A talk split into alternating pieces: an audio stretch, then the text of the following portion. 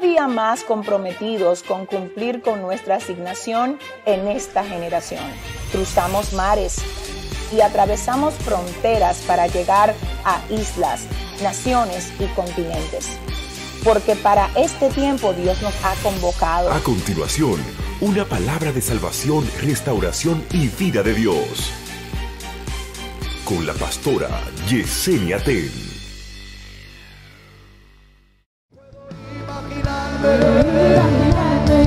Gracias Señor. Estamos listos para recibir tu palabra. Estamos preparados para ver, para recibir lo que tú has puesto en el corazón de nuestra pastora. Úsala, úsala como sabes hacerlo. Y danos, Señor, las directrices. Danos, Señor, la orientación. Bendícenos a través de ella. En el nombre del Padre, en el nombre del Hijo y del Espíritu Santo. Aleluya, denle un aplauso fuerte al Señor. Puedo imaginarme y puedo imaginarme y puedo imaginarme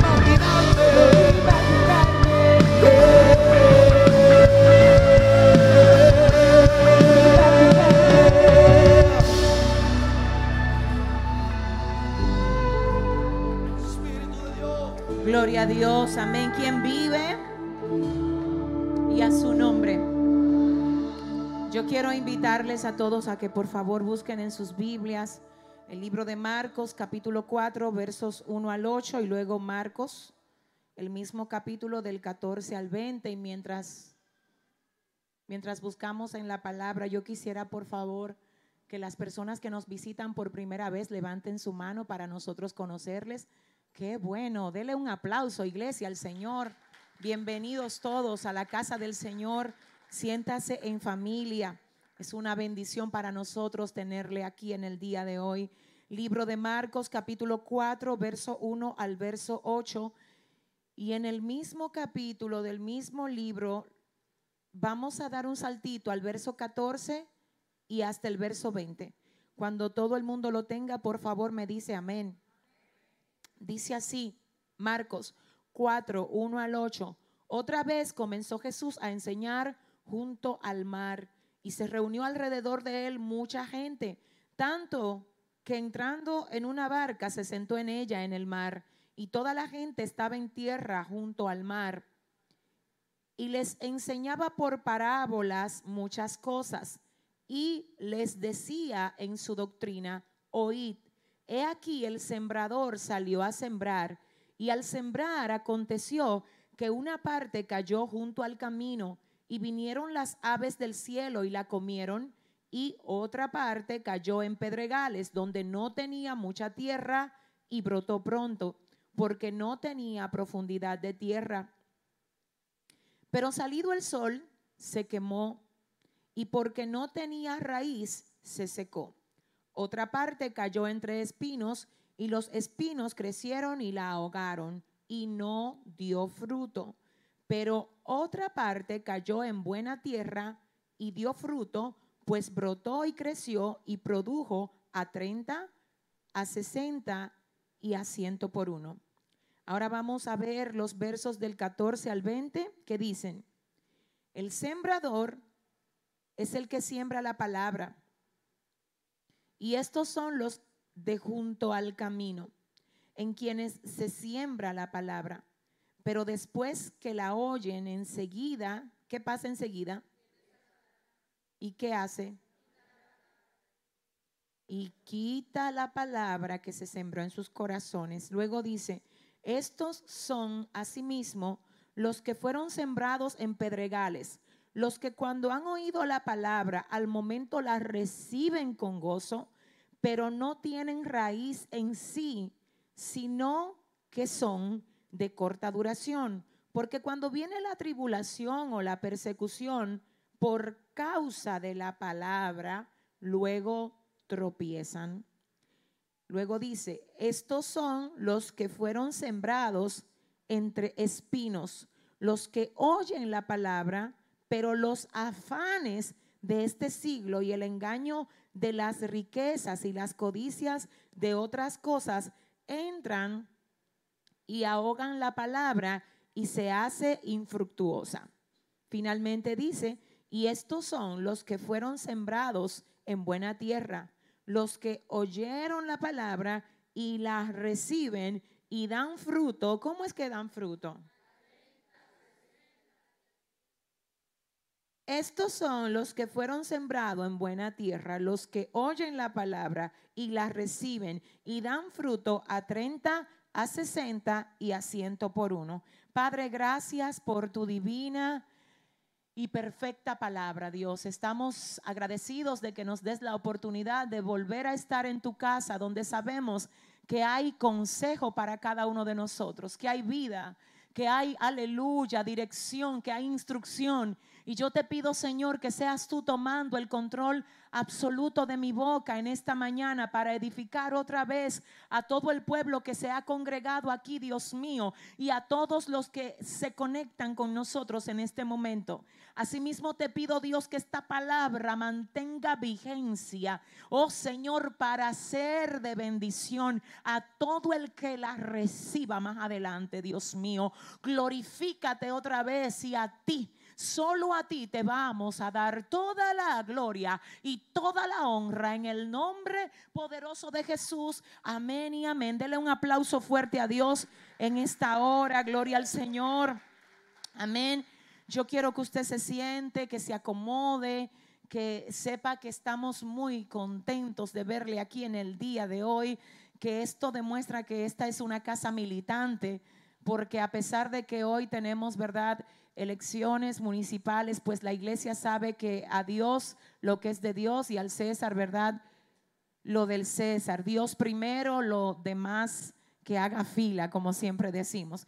Bueno, iglesia amada, estamos hoy con un mensaje que el Señor nos indicó que debíamos de traer aquí hasta ustedes. Esta palabra, como vemos, está en el libro de Marcos en el capítulo 4, libro de Marcos capítulo 4, y es una de las parábolas más reconocidas de todos eh, los evangelios. Y antes de entrar en lo que es la palabra de Marcos, eh, a modo así como explícito, yo quisiera que notemos algo. Y es que a través de todo el texto sagrado, la Biblia se representa de diferentes formas. Diga conmigo, diferentes formas diferentes formas. Por ejemplo, hablando de la palabra, el libro de Jeremías, capítulo 23, verso 29, dice, no es mi palabra como fuego, dice Jehová, y como martillo que quebranta la piedra. En Jeremías 23, 29, el Señor habla al profeta diciéndole, profeta, mi palabra es como fuego es como fuego. Y en uno de los pasajes de Jeremías, él le dice, he puesto mi palabra como fuego en tu boca y al pueblo lo he puesto como leña. Así es que donde quiera que tú lances mi palabra, todo el que está seco va a tener que prenderse. Porque mi palabra consume como fuego. En ese sentido, el Señor le habla a Jeremías diciéndole, tú no tienes palabra vacía en la boca, Jeremías. Por eso es que el diablo ha querido callarte la boca. Porque Él sabe que donde tú hablas algo tiene que pasar. Porque tú no hablas por causa de ti, tú hablas por causa de mí. En Jeremías capítulo 23, además, dice la palabra que es como martillo que quebranta la piedra. Martillo que quebranta la piedra. ¿Qué significa esto? Que no importa qué tan endurecido alguien esté, cuando el Señor comienza a trabajar a través de su palabra, el Señor va a quebrantar toda dureza. Y si la piedra persiste en ser piedra, el martillo como quiera la quiebra. Si la piedra persiste en ser piedra, el martillo como quiera la quiebra. Hay personas que creen que cuando no obedecen a Dios, ellos afectan a Dios. Usted no tiene cómo afectar a Dios, yo tampoco. Los que somos afectados al no obedecer a Dios somos nosotros. Cuando usted dice que rompe las reglas, usted realmente no rompe reglas. Las reglas lo rompen a usted. Porque los principios son inamovibles y se quedan firmes. La palabra es el fundamento. La palabra es como martillo que quebranta la piedra, dice el Señor. Además de esto, dice el libro de los Salmos, capítulo 119, verso 105. Lámpara es a mis pies tu palabra y lumbrera a mi camino. El salmista dice, lámpara es a mis pies tu palabra y lumbrera a mi camino. En Jeremías la palabra era fuego y era como martillo que quebranta la piedra. Según el salmista, él dice, la palabra para mí es como lámpara y es como lumbrera. ¿Por qué dice el salmista que para él la palabra es como lámpara y es como lumbrera? Esto responde a una costumbre de los tiempos bíblicos donde los caminantes cuando emprendían algún camino en la oscuridad de la noche se ataban una lámpara al pie. El camino era oscuro porque no había postes de luz. Pero los caminantes se ataban una lámpara al pie para que a medida que caminaran, la lámpara que llevaban atada en el pie le alumbrara cada paso del camino. Algo interesante porque lo que el salmista realmente dice con esto es, si yo tengo la palabra conmigo, a medida que yo camino, la palabra me va a ir dando luz. Mientras yo camino. Algo importante es notar que si usted no camina, usted no Para usted recibir revelación de Dios, usted tiene que moverse en lo que Dios lo quiere mover. Hay gente que Dios hace rato le dijo, la primera luz que te doy es que te mueva. La primera luz que te estoy dando es que no te quedes hundido en el hoyo que Satanás te quiere mantener. La primera luz que te doy es que entiendas que yo te puedo libertar de ese hábito pecaminoso. La primera luz que te doy es decirte que tú no tienes que ser esclavo del pecado que en mí hay libertad, que en mí hay sanidad, que en mí hay restauración. Y si tú le crees a esa palabra, tú te vas a sacudir del piso. Tú vas a decir, espérate, que donde a mí me golpearon, a mí me van a tener que ver celebrando mi victoria. Espérate, que hay luz de Dios para mí. Y el salmista decía, oh my God, no es que yo sé demasiado lo que está delante de mí, es que mientras camino, el Señor me va iluminando. Hay gente que está demasiado preocupado por lo que está delante de ellos. Y el Señor te dice, solo preocúpate por el hoy. De que el paso que tú estás dando hoy lo estás dando en mi, dirección. Porque si el paso que tú estás dando hoy lo das en mi dirección, eso te garantiza que el resto del camino va a seguir alumbrado por mí. En otras palabras, déjate de estar preocupando por lo que eh, trae el mañana para ti. Vuelvo a decir, déjate de estarte preocupando por lo que trae el mañana para ti. Hay gente que están tan preocupados por el mañana. Y el Señor le está diciendo, pero vive hoy a plenitud y gózate con lo que te di, que del mañana me encargo yo. Quiero que tú oigas, iglesia. Yo no sé, escúchame, yo no sé lo que trae mi mañana, pero una cosa yo sé. Yo sé que el Dios que me ama más de lo que yo me amo ya habita en mi mañana. Y si Él ya habita en mi mañana, mi mañana ya está cubierto. ¿Habrá alguien que pueda aplaudir a Dios por esto? En el libro de Jeremías, diga conmigo Jeremías. El Señor dice, hmm, mi palabra es como fuego y mi palabra es como martillo. El salmista dice, la palabra del Señor es como una lámpara para mí, que mientras yo camino, la palabra me va dando luz en medio del camino camino que es oscuro, camino que yo no puedo discernir realmente lo que tiene, ni los tropiezos que en él hay, pero si tengo la lámpara de la palabra, la lámpara de la palabra me va a ir dando instrucciones acerca de dónde y cómo yo debo de caminar. En ese sentido, además, tenemos la ilustración de la palabra como semilla. Diga conmigo semilla. Esto lo vemos en el libro de Marcos capítulo 4, en los versos que acabamos de ver. Y aquí antes de entrar ahí yo tengo que decirles a ustedes dos cosas. Este texto hace alusión a una parábola. El término parábola en el original, yo sé que ya ustedes se lo saben, ¿verdad que sí? En el original griego el término parábola es parábole, que se traduce como comparación. Cada vez que Jesús emitía una, una, parábola, Él estaba diciendo del mismo modo como yo les digo esta parábola, así mismo acontece en el mundo espiritual. Él decía, para que ustedes puedan entender lo que se da en el mundo espiritual, déjenme yo ilustrarles a través de la parábola, que es una comparación de lo que ustedes conocen y de lo que yo conozco para que ustedes lo entiendan. Escúcheme, el Señor le dice, hay una trama fuerte en el mundo espiritual que yo quiero revelársela a ustedes. Porque si ustedes entendieran lo que se da en el mundo espiritual, ustedes pudieran ser más sagaces. Y el enemigo no se pudiera salir con la suya. Porque ustedes entendieran sus maquinaciones.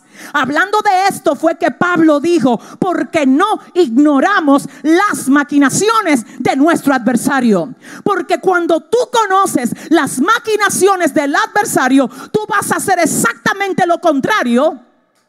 Ay, es que yo no sé con quién estoy hablando. Dile al que te queda al lado, abróchate el cinturón que Dios te va a hablar hoy. No, dile a tres personas, dile agárrate. Dile, Dios te va a hablar hoy, Dios te va a hablar hoy. Cuando tú conoces las maquinaciones de Satanás, tú no le das gusto. Tú no dejas que él gane. Tú no dejas que él aplauda por la victoria de verte depresivo. Tú no dejas que él se salga con la suya sacándote del lugar donde Dios dijo que te quedes. Yo no sé con quién estoy aquí hablando. El Señor dice, déjenme revelarle a ustedes lo que se da en el mundo espiritual. Porque si no se lo revela, ustedes van a creer de que, esto es el primo, de que, esto es que hoy amanecí, que no me siento muy bien. Son ataques. Ay, es que yo hoy amanecí medio desanimado. Son ataques. Ay, es que quien yo más amaba me está haciendo la guerra. Ataques. Ay, es que aquello de lo que yo dependía ahora se cerró. Ataques. Pero el Señor dice, cuidado. Si tú te crees que esto es físico, esto no es físico, esto es espiritual. Y para que lo pelees como debes de pelearlo. My God. El Señor le dice al pueblo, déjenme yo hacerles entender qué es lo que pasa. Siento a Dios. Tú sabes algo, tú te ves por fuera. Así te ves tú y así me veo yo. Cuando usted va a un médico, el médico, desde que usted comienza a decirle cómo usted se siente, sin haberle hecho análisis, a veces el médico puede sospechar de la condición clínica que usted tiene. Porque usted se ve por encima de su piel. El médico que estudió le ve la composición de su organismo. Y de algún modo por su conocimiento, él relaciona lo que usted le dice y ya Él te manda a hacer indicaciones que demuestren o que de algún modo confirmen la sospecha que Él tiene. Eso lo ve el médico. Usted se ve por fuera, el médico conoce cómo funciona el sistema y su organismo. El Señor, el ojo de Dios llega donde el ojo del médico no puede llegar. El psicólogo quiere acercarse, pero el ojo del psicólogo le queda corto.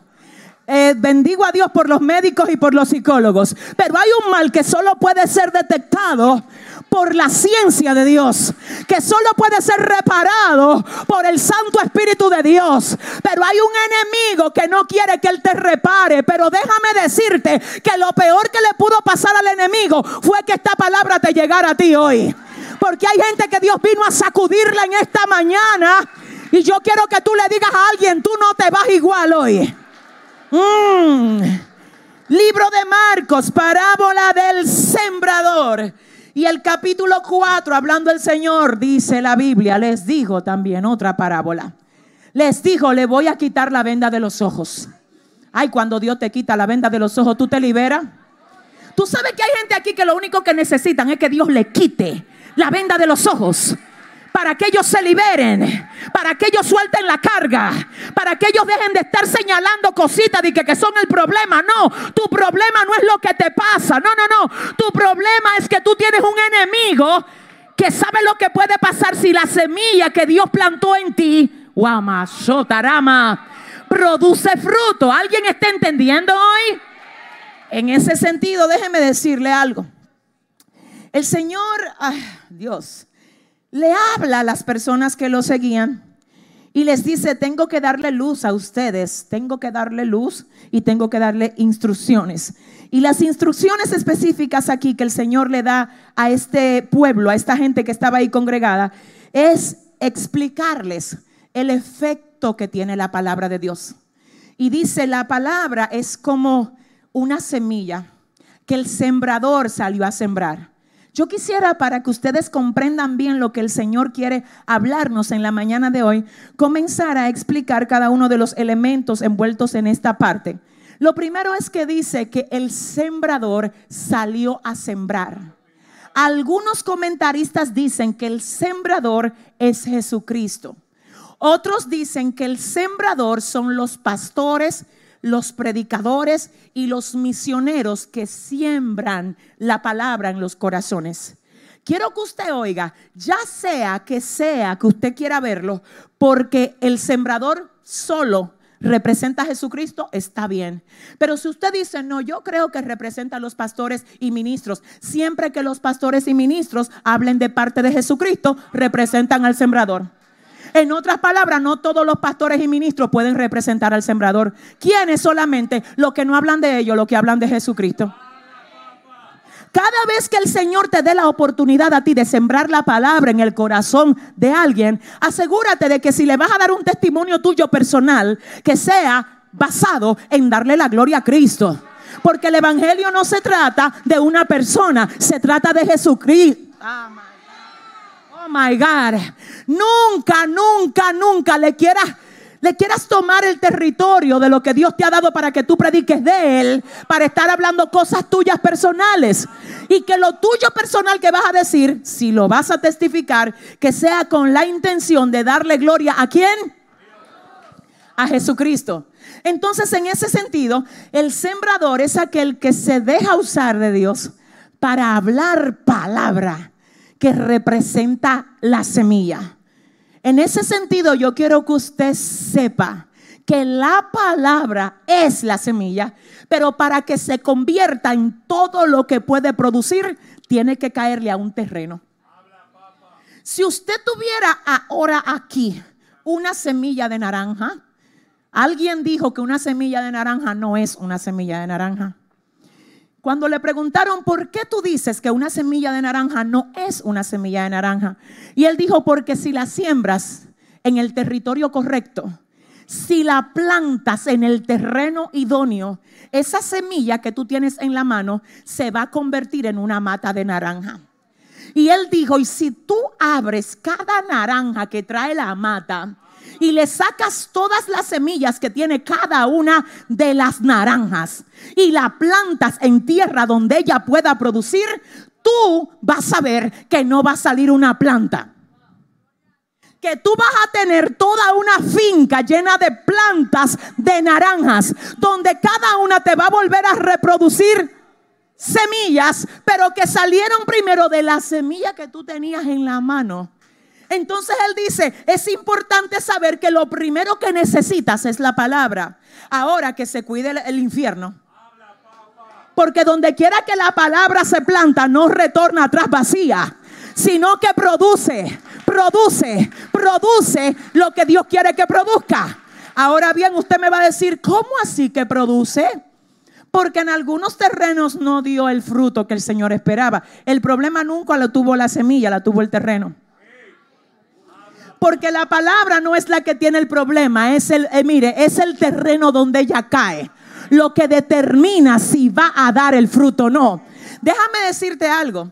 Con la mitad de la palabra de Dios que algunos de los que están aquí han escuchado, ya muchos son pastores con la mitad de la palabra de Dios que mucha de la gente que está aquí durante todos los años ha escuchado, ya muchos están siendo misioneros en diferentes campos.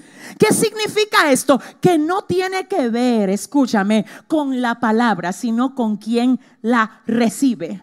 Por eso el tema del mensaje de hoy es, ¿qué tipo de terreno tú eres? Pregúntale así seriamente a tu vecino, ¿qué tipo de terreno tú eres? ¿Qué tipo de terreno? Mire, aquí en el texto hay específicamente cuatro terrenos. Diga conmigo cuatro. ¿Cuántos? Primer terreno, dice, que son los de junto al camino, que representan un terreno endurecido en el que es lanzada la semilla que representa la palabra de Dios. Yo quiero que la gente que trajo hoy apuntes, apunte esto. El primer terreno que nos menciona la parábola del sembrador es el terreno endurecido, donde es lanzada la semilla que representa la palabra de Dios. Pero en este terreno endurecido, dice la Biblia que viene Satanás y quita la palabra. Ahora la pregunta es, ¿por qué está endurecido ese terreno donde cayó esa semilla? ¿Cuál es la causa por la que ese terreno se endureció? Quiero que usted oiga. En Palestina habían caminos que estaban totalmente endurecidos. ¿Por qué estaban endurecidos? Porque por esos caminos pasaba todo el tiempo la gente, ¿verdad? Pisándole el suelo, pisando la tierra. A medida que la pisaban, la tierra mientras más la pisaban, más se endurecía. Asimismo hay personas que por causa de los diferentes rechazos, que por causa de los diferentes golpes, que por causa de las diferentes traiciones que representan pisadas, se han endurecido. El corazón de ellos está endurecido. En días pasados supe de un hombre que alguien me contó su historia que no pudimos evitar llorar. Esa persona nos contó que en el tiempo de la guerra un niño llegó con su papá buscando refugio a la nación de Argentina. El niño en ese momento tenía ocho años y su papá, que llevó al niño a Argentina, y su mamá lo había abandonado y solo su papá se había quedado cuidando al bebé. El papá llega a Argentina con su bebé y en Argentina el papá enferma, el niño lo lleva al hospital y en el hospital el papá muere. Pero antes de morir, al niño le dicen en el hospital, tienes que irte, tú no te puedes quedar con tu papá. El niño llorando va donde su papi y le dice, yo me quiero quedar aquí contigo. Y él dice, no, mi amor, vuelve a tu casa, vuelve a la casa, vete y ven mañana. Cuando el niño va a la casa y vuelve al otro día al hospital, se encuentra con que ya su papá no está. Y cuando él le dice a los médicos, ¿y mi papá? Al ser tan niño, nadie le dio información y simplemente él nunca volvió a ver más a su papá. A partir de ese momento él comenzó a decir, ¿y si Dios existe? ¿por qué no se ocupó de salvar a mi papá? Si Dios es bueno, ¿por qué sabiendo que yo solo tenía ocho años? Me dejó solo en Argentina, sin mamá, sin papá, sin nadie que me criara. ¿Sabe lo que representa él? Un terreno endurecido. Pero yo he aprendido y quiero que me oigas, iglesia, que aunque ciertamente su papá y su mamá no fueron los que lo criaron, ese niño tuvo la gracia de Dios oh my God, reflejada en alguien que se interesó en recogerlo, en una familia adoptiva que lo formó, que lo instruyó, que lo ayudó a convertirse en lo que hoy él es. Déjame hablar con alguien hoy aquí. Es triste cuando tú comienzas a comparar lo que debía ser según tú. Y que por causa de tú comenzar a hacer esas comparaciones, porque según tú era así. Mira, déjame decirte algo, aleluya. Eso hace que tú no notes cómo el favor de Dios sí ha estado contigo. A través no necesariamente de quienes tú esperabas, pero de alguien. En otras palabras, alguien, alguien, alguien, a alguien Dios ha usado para ayudarte a llegar donde tú te encuentras hoy. Si alguien lo reconoce, que le dé un aplauso al Señor. My God, Dios mío, ayúdame. Ayúdame, Espíritu Santo. Ayúdame. ¿Qué hace Satanás? Que comienza a poner duda en ti. Es que se supone que tu matrimonio nunca debió de ser tocado. Ajá. Y cuando tú comienzas a hacer este tipo de comparación, sientes que Dios es injusto. Es que no se supone que tu hijo muriera. Es que no se supone. Y tú comienzas a sacar facturas en las que según tú no se suponía que a ti te pasara eso. Y tu corazón se va convirtiendo en un terreno endurecido. Pero cuando tú entiendes que tú saliste desnudo del vientre de tu mamá y comprendes lo que dijo Job cuando dijo, desnudo salí del vientre de mi mamá y desnudo volveré allá. Jehová dio, Jehová quitó, sea el nombre de Jehová bendito. Una de las cosas que la gente hoy no entiende es que lo que nosotros tenemos no es propiedad de nosotros. Fue que te lo prestaron. Entonces el dueño es Dios. Y el dueño que presta puede tomar lo que es de él cuando él se lo quiera llevar. ¿Alguien puede decir gloria a Dios aquí? Perdóname, perdóname. Pero una cosa yo sé que aunque hay acontecimientos dolorosos en la vida, Dios de alguna manera va a dejar algo abierto que represente su compañía para ti, aunque no sea del modo como tú esperas que se vea. Número dos, todo lo que Dios nos da le pertenece a Él. Y Él tiene todo el derecho de quitarlo cuando Él quiera. Yo no le puedo reclamar a Dios el que me quite algo que ya Él me dio, porque eso es de Él. En otras palabras, ni la propia vida nuestra nos pertenece. Alguien me llama ayer y me dice, quiero que ores porque yo no me quiero morir. Y las, eh, las analíticas que me acaban de hacer en el médico son esta, esta y esta. Señores, la gente que tiene a Dios ni siquiera la muerte lo turba. Yo sé que nadie quiere predicar de esto, pero la verdad es que cuando tú conoces al Señor, tú dices, espérate que mi vida le pertenece a Dios. Él es el que sabe cuándo yo llegué al mundo y cuándo me voy. Si Él determina que yo me vaya en este año, pues me voy con Él. Por eso es que Pablo decía, tranquilo, que para mí el vivir es Cristo y el morir es ganancia. Si alguien puede aplaudir a Dios. Ay, ay, ay que lo haga bien. Diga conmigo terreno endurecido. ¿Por qué más endurece el terreno? Por la autosuficiencia. Gente que aprendieron demasiado en la universidad y ahora ven la fe como ridícula. ¿Alguien está entendiendo? Ahora para ellos esto es una locura. Claro, porque la Biblia dice que esto es locura para los que se pierden. Sin embargo, el que tiene revelación verdadera y sabiduría real sabe que todo lo que se ve fue hecho de lo que no se veía. Que sobre el alto gobierna uno más alto. Que el rey de reyes y señor de señores es aquel ante el cual toda rodilla se doblará y toda lengua tendrá que confesarle. Si tu conocimiento no incluye a Dios en el paquete, tu conocimiento es vano. No sé con quién estoy hablando. Porque lo primero que tú tienes que saber es que tú saliste de una fuente. De una fuente mayor a la fuente que tú crees que tú saliste. My God. No, yo salí de papá y de mamá. ¿Y ellos de dónde salieron? De mi abuelo. ¿Y de dónde salieron? No de tatarabuelo. Y dime, explícame.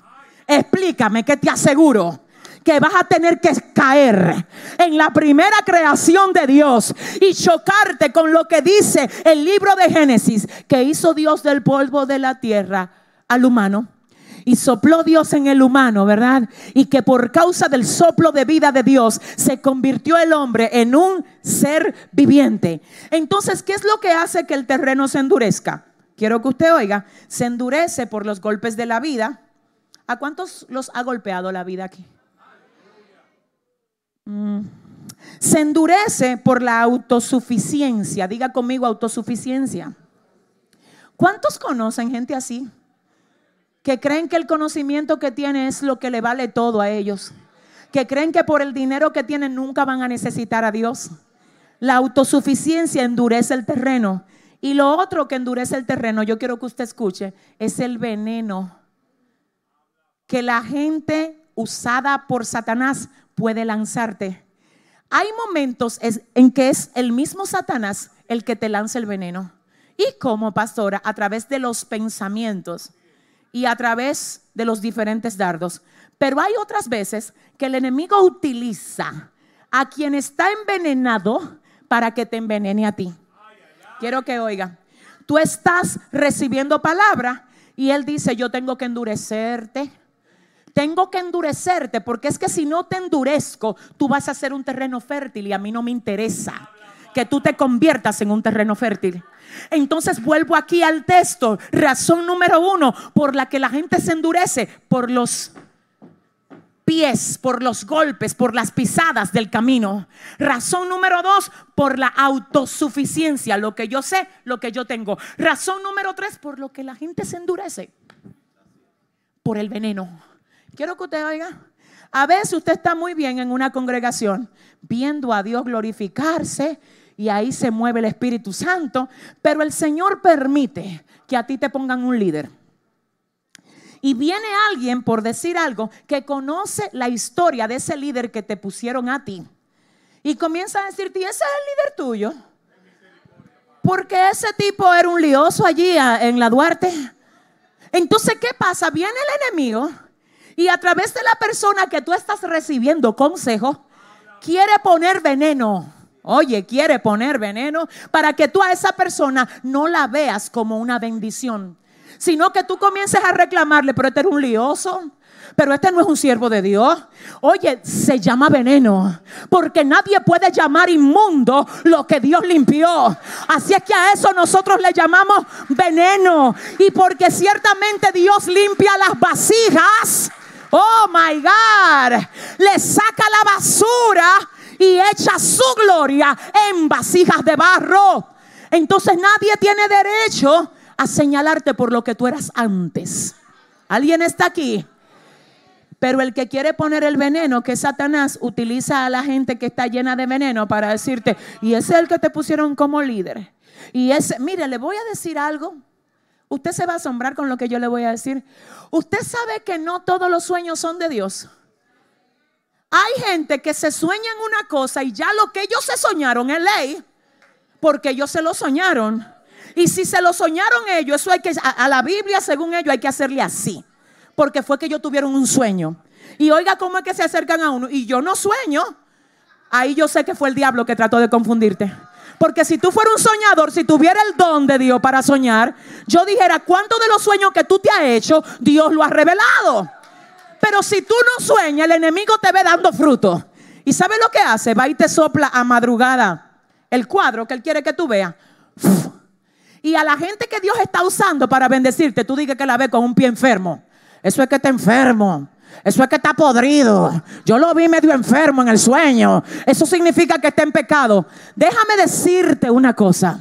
Si lo que tú te soñaste no es coherente con el fruto que esa persona está revelando, tu sueño no vino de Dios. Porque todo sueño para saber que viene de Dios, tiene que pasar por el colador de la palabra.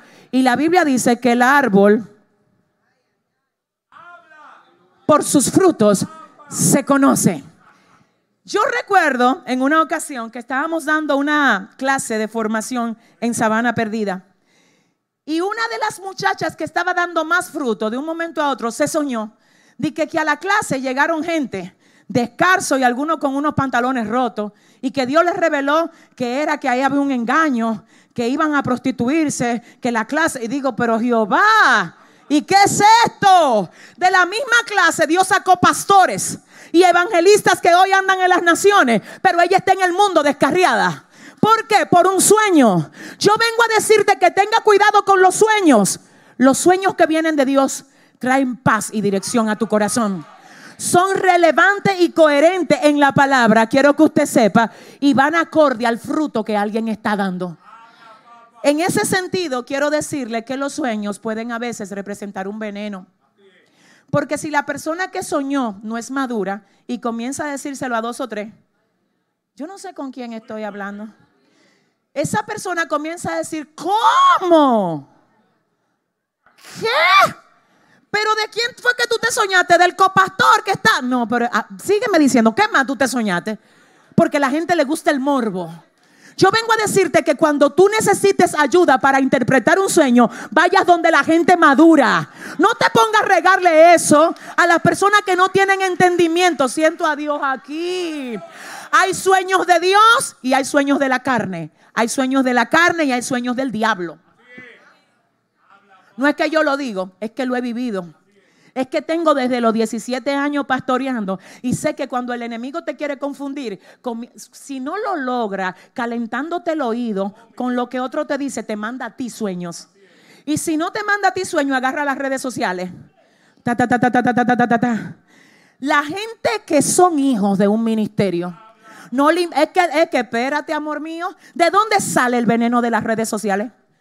Tú vives aquí, tú conoces aquí, tú sabes lo que Dios está haciendo aquí. No me diga a mí que un concepto que tengan los hijos del diablo allá afuera va a cambiar lo que tú ves aquí. My God, siento a Dios. Amaya Lama. Sorobo Shanda. Y déjame decirte esto, déjame decirte esto. Cuando tú tienes verdaderamente cuidado de la semilla que el Señor plantó, que es su palabra, y tú dices, yo sé en el terreno que Dios me plantó. Mientras el diablo tira su fuego, tú le tiras el fuego de aquí. Alguien me dijo, pastor, ¿y por qué a usted le atacan tanto en las redes sociales? Yo le dije, ¿de dónde tú crees que yo ataco?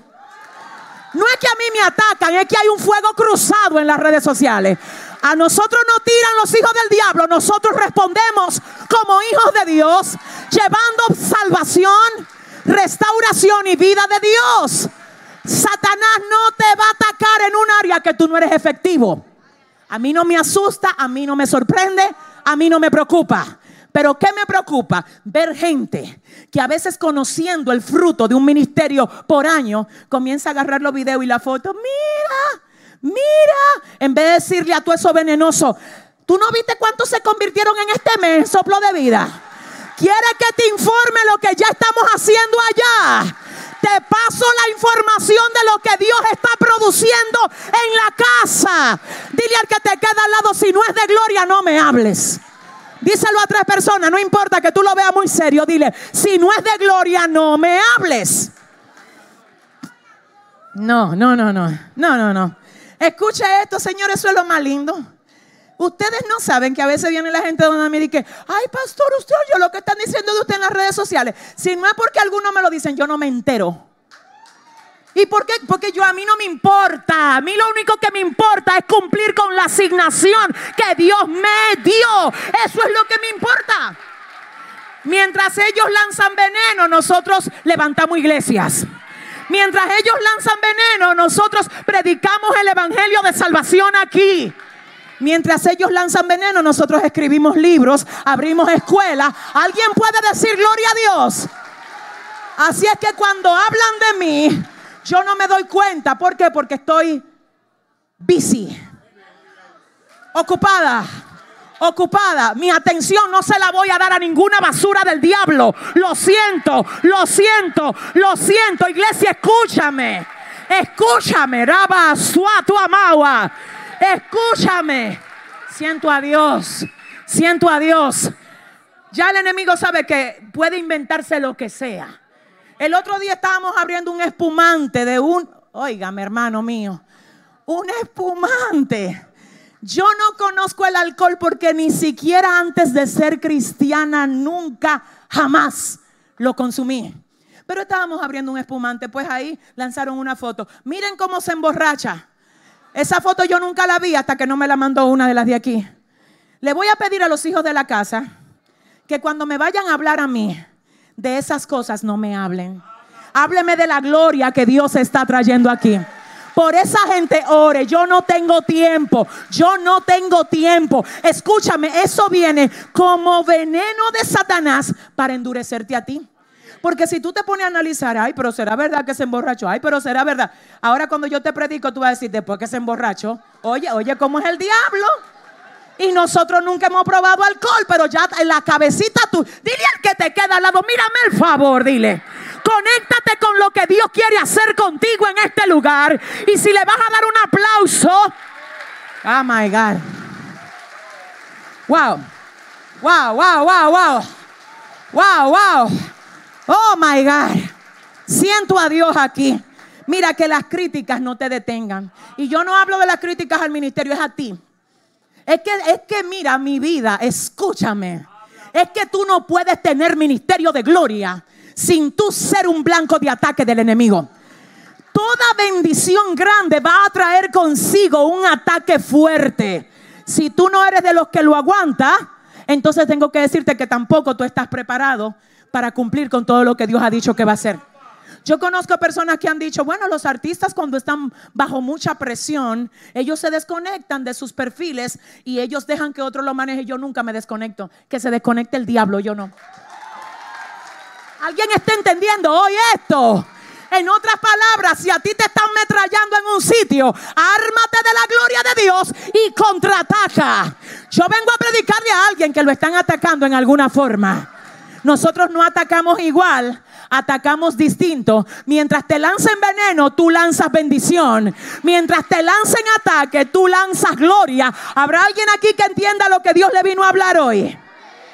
Déjame ver si me doy a entender en la mañana de hoy hay un terreno que está endurecido y está endurecido por tres cosas. ¿Quién sabe cuáles son esas tres cosas? Número uno, golpes de la vida. La razón número dos, la autosuficiencia que endurece la gente que cree que no necesita a Dios. Y la razón número tres, ¿a través de qué? Del veneno que viene como? A veces desde afuera, con gente envenenada, y a veces con dardos y con sueños. Ahora voy para el segundo terreno. Recuerda que la palabra de hoy es, ¿qué tipo de terreno tú eres? El segundo terreno dice que no tenía raíces y cuando salió el sol quemó lo que había sido plantado en ese terreno que era la semilla. Dice, no tenía raíces. Y las tribulaciones, wow Dios, las aflicciones hicieron que el sol quemara lo que había sido depositado ahí. Quiero hablar acerca de esto porque yo quiero preguntar, ¿quiénes de los que están aquí les ha tocado pasar por aflicciones? Y, cuando estamos pasando por aflicciones, es como si cuando estamos en la iglesia, estamos recibiendo tanta bendición que su corazón recibe como un aliento, fortaleza. Pero cuando usted sale de aquí, usted vuelve a su realidad. Y usted dice, wow, y es como si a veces tú no quisieras irte de aquí. Porque es aquí que te agasajan el corazón a través de la palabra. Te lo abrazan, te lo consuelan. Pero cuando tú vuelves a la casa sola o solo, o cuando tú vuelves y dices, wow, mañana es lunes, y tengo que pagar tanto y tanto y no lo tengo. O tengo esta realidad que todavía no se ha resuelto. En ese sentido, puede que si tú no sabes manejarte, te conviertas en el tipo de terreno número dos, que es el que recibe la semilla, pero por las aflicciones, lo que recibe, el sol lo quema. Entonces, en ese sentido, a este terreno le pasan tres cosas lo arropa el sol a modo de tristezas, ansiedades y depresión. Pero tiene la palabra, tiene la palabra y tiene el sol arriba. Tiene dos opciones. O dejas que la palabra se abra y produzca, o dejas que el sol te queme. Ay, yo no sé con quién vine espérate que tengo el sol arriba, tengo aflicciones, sí, es verdad, pero también tengo la palabra. ¿Qué voy a hacer? ¿Voy a permitir que el sol me queme? ¿O voy a decir por encima del sol, de las tribulaciones, de la depresión, yo voy a dejar que la palabra que Dios puso en mí, oh, Samaramaya, produzca el fruto que Dios quiere que produzca? Creo que lo que voy a decir ahora no lo he dicho nunca y que el Señor me cubra. Pero es así que ando. Dios me dirige y yo hablo en el tiempo de mi proceso, y lo voy a decir para edificar a este pueblo, a mí hubo un tiempo que se me entró una depresión. Yo estuve en depresión. A mí el enemigo literalmente me decía, porque yo lo sentía, y me decía, ¿qué tú haces viva? Tú deberías de morirte. Y yo recuerdo, ahí está Maribel, ella lo sabe y todo tiene su tiempo, que en ese tiempo de esa depresión, yo no tenía a nadie con quien hablar, porque la pastora no podía decir que estaba en depresión, porque usted sabe cómo es, ¿verdad? Y además yo no había recibido luz de Dios para decir eso, pero eso hace menos de dos años, donde yo le dije a ella, siento que el diablo me está diciendo, mátate, suicídate. Y yo le dije, si no me entro en ayuno y en oración, siento que me voy a desplomar. En ese tiempo, sin decirle a nadie por qué, yo me encerré allá atrás siete días. Y a mí me visitó el mismo diablo. Y yo tuve que pelear mi liberación mental cuerpo a cuerpo con el mismo Satanás. Porque llegó un momento de ese tiempo donde yo no le veía razón a nada. Tengo que decirte, si tú has sido visitado por depresión, yo también he estado ahí. Donde yo comencé a, sentir y yo decía, pero ¿de qué que me vale? Si yo como quiera no veo lo que yo quiero ver. Pero ¿de qué me vale si como quiera hay gente que no lo agradece? Pero ¿de qué me vale si yo ahorita me muero y todo esto se queda? Tuvo el Señor que decirme una palabra que me marcó para toda la vida. El Señor me dijo a mí, tú estás preocupada de que, de qué te vale lo que tú haces hoy que ahorita tú te vas. Yo no te mandé a ti a, preocuparte por cuando tú te vayas. Yo te dije a ti, Yesenia Ten, que te mueras vacía. ¿Cómo así? Que me dejes en la generación, Guamashanda, en el territorio, con la gente que yo te he puesto, todo lo que yo deposité en ti. Yo no te estoy mandando a preocuparte de que por quién agradece, ni si tú te vas, y tú vienes. Tú te ocupas de hacer lo que yo te mandé a hacer y yo me encargo del resto. Yesenia, ¿qué te pasa? Levántate de ahí, entiende que esto es un ataque. Cuando el Señor habló así conmigo, el enemigo sabe que yo estaba ahí peleando, pero fuerte. Y en una de las noches yo sentí literalmente como a mí toda esa aflicción me cayó arriba. Y yo dije, no voy a dejar que tú quemes la semilla que Dios ha puesto en mí, que es su palabra. Yo voy a producir por encima de los golpes de la vida. Yo voy a producir por encima de la aflicción, por encima del proceso, por encima de todo lo que vengan. Quiero decirte que la única forma de poder vencer realmente un cuadro depresivo es conectándote con Dios.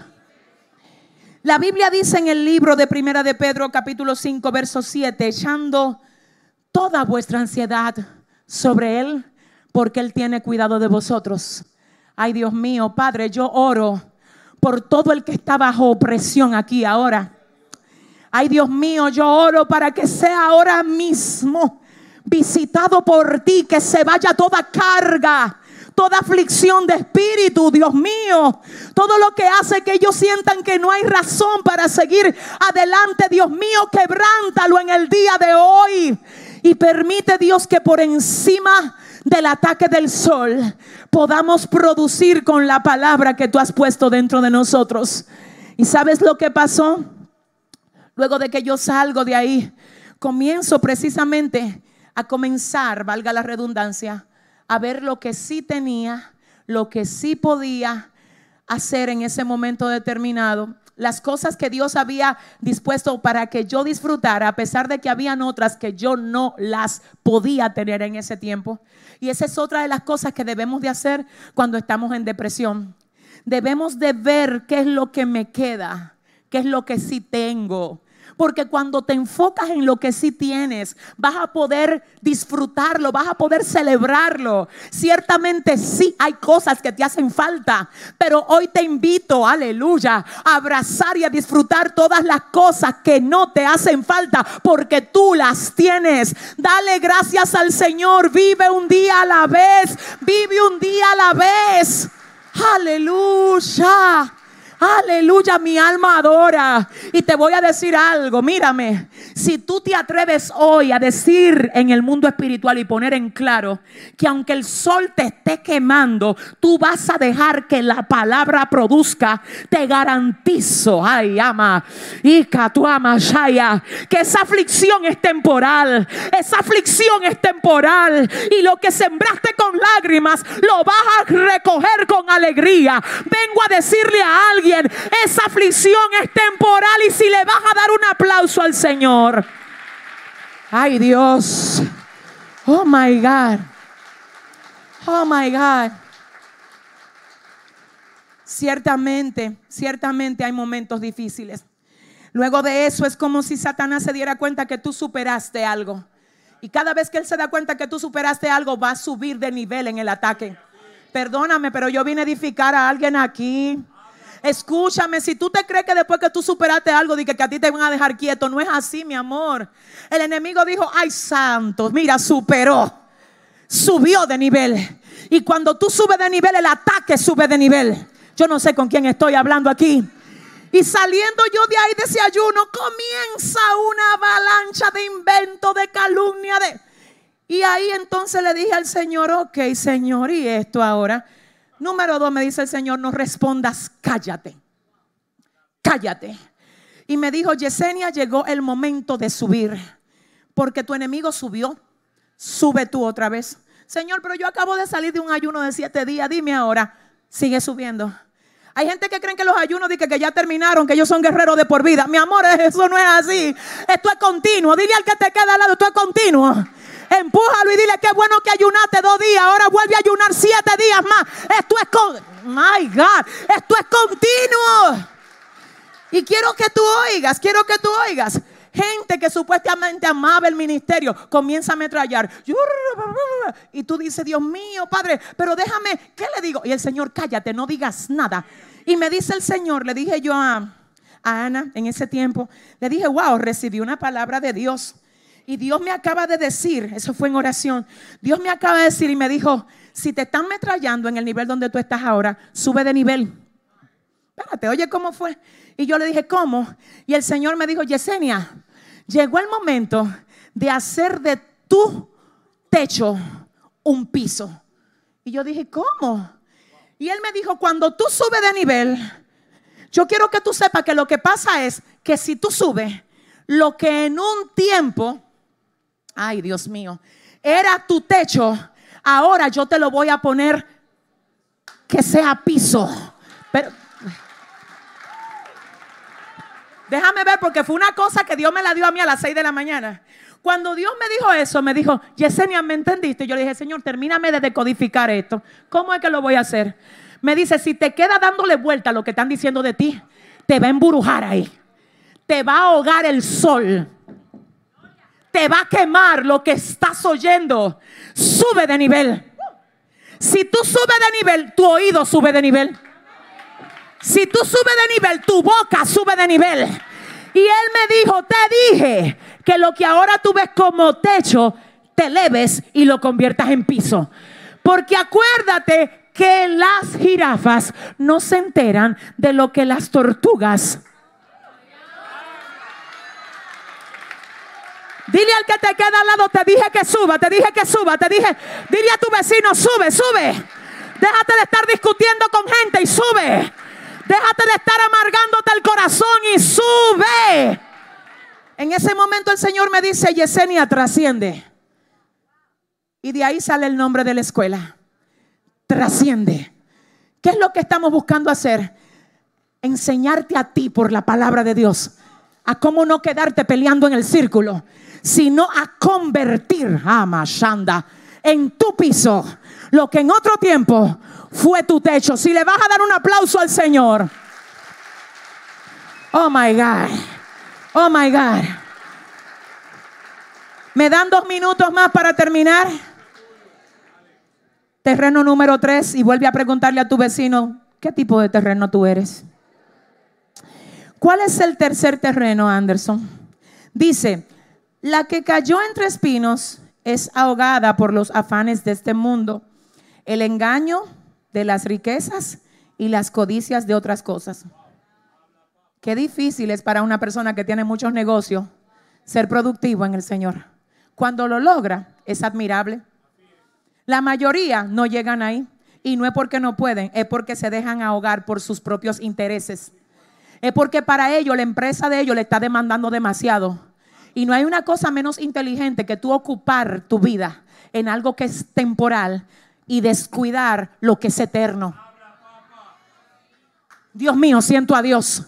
¿Cómo va a ser que la esencia de ti, que el mayor tiempo de ti, que tu vigor, tú lo dejes en cosas que perecen?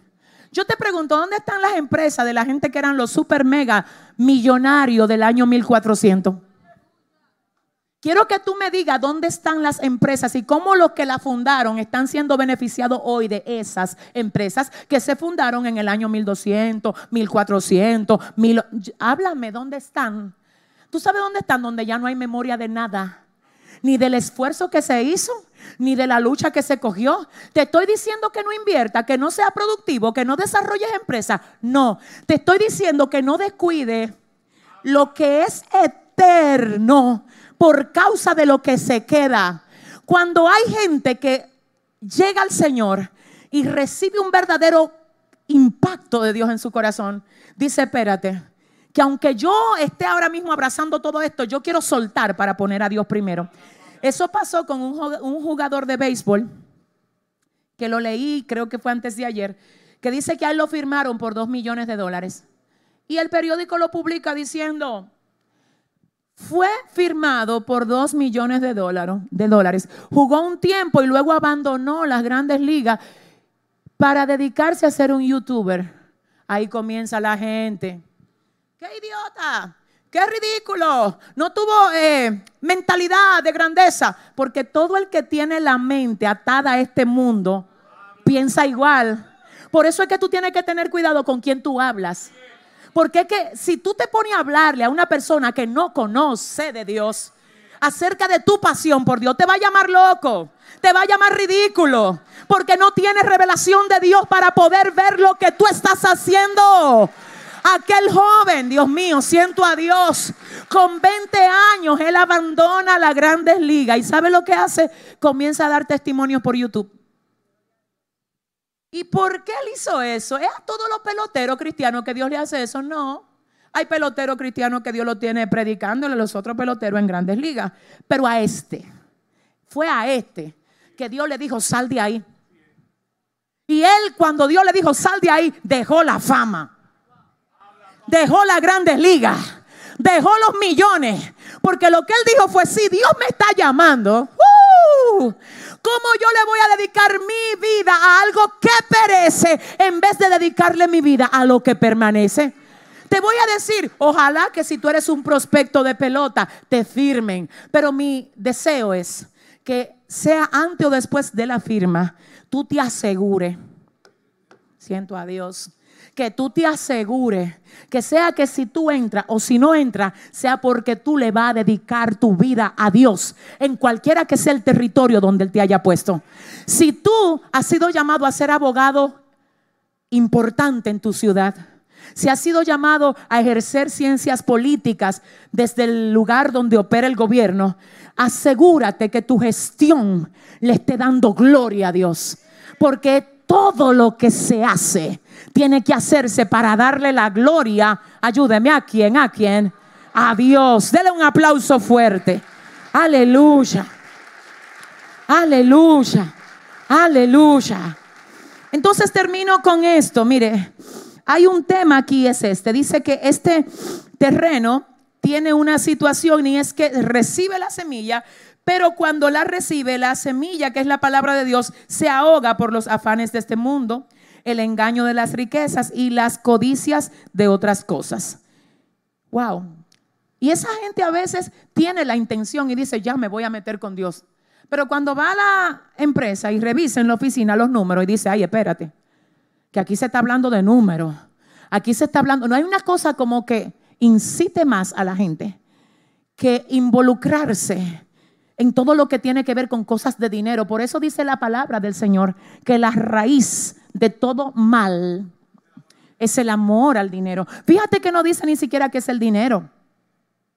Dice que es el amor al dinero. Y finalmente termino diciendo que la otra parte del terreno o el otro terreno es el terreno número cuarto. Y dice que son los que dan fruto. Y que cuando la semilla cae aquí, Da fruto, hay tres formas de dar fruto, dependiendo del terreno donde caiga la semilla. Dice que hay un grupo de ese terreno que produce fruto a 30 por uno. Hay otro que produce a 60 por uno. Y hay otro que produce a cuánto? A 100 por uno. Pero es la misma semilla que cae. Y la forma como produce el terreno no tiene que ver con la semilla, tiene que ver con el terreno. Entonces, oiga lo que pasa, escúcheme. Déjeme decirle una cosa, yo aplaudo a Dios por toda la gente que son buen terreno aquí. Porque yo también creo definitivamente, definitivamente, que Dios, ¿verdad? A ti te ha dado la gracia, el favor de que tú no seas de ese terreno al que el sol le quema, eh, ¿verdad? La palabra, de que tú no seas ese terreno al que los espinos le ahogan la palabra. Pero a ti te vengo a decir que aun siendo tú un terreno fértil, tienes que estar seguro, Dios mío, de que tú no solo recibiste la palabra, sino que también tú le estás poniendo a producir al máximo nivel de la expresión. Y yo siento a Dios aquí. Iglesia, qué bueno que estás aquí, qué bueno que le sirves a Dios. Mi pregunta es, ¿a cuánto estás produciendo? Iglesia, mi pregunta es, ¿qué estás haciendo para Dios? Mucha gente dice, yo quiero saber lo que Dios puede hacer conmigo, pero Dios también quiere que a ti te importe que tú puedes hacer por Él. ¿Qué estás haciendo para Dios? Lo que tú recibes de Dios es regalo de Dios para ti. Lo que tú haces con lo que Dios te da es regalo tuyo para Él. Iglesia, hay una parte del terreno que produce a 30, otro a 60 y otro a 100. ¿Qué tipo de terreno eres tú? Señor, ayúdame, Dios mío, que este año 2020 no sea el año que te pase a ti solo viniendo a la iglesia oyendo coro y cantando, qué bueno que estás aquí. El problema es que llegó la hora de producir más para Dios. Y el llamado de Dios hoy es a la gente que tiene el corazón endurecido para decirle, ven, que quiero tratar contigo. Es para la gente que dejó que el corazón se le llenara de espinos con los afanes para decirle, dale valor a lo que realmente valor tiene. Es para la gente que el enemigo le ha atacado el corazón con aflicción para decirle, ven, déjame sanarte. Pero es también para aquellos que están ahí, que creen que porque ya el Señor lo trajo, ya... No, el Señor hoy te dice, quiero que des, que des más, que des más. Yo quiero que la iglesia se ponga de pie en esta hora. Hola, muchas bendiciones. Soy la pastora Yesenia Ten. Te invito a que te suscribas para que así te llegue nuestro contenido cada vez que subamos algo nuevo. Bendiciones. Eres bienvenido a nuestro canal de YouTube Yesenia Ten TV. Hola, muchas bendiciones. Soy la pastora Yesenia Ten. Te invito a que te suscribas para que así te llegue nuestro contenido cada vez que subamos algo nuevo. Bendiciones. Eres bienvenido a nuestro canal de YouTube Yesenia Ten TV. Hola, muchas bendiciones. Soy la pastora Yesenia Ten. Te invito a que te suscribas para que así te llegue nuestro contenido cada vez que subamos algo nuevo. Bendiciones. Eres bienvenido a nuestro canal de YouTube Yesenia Ten TV.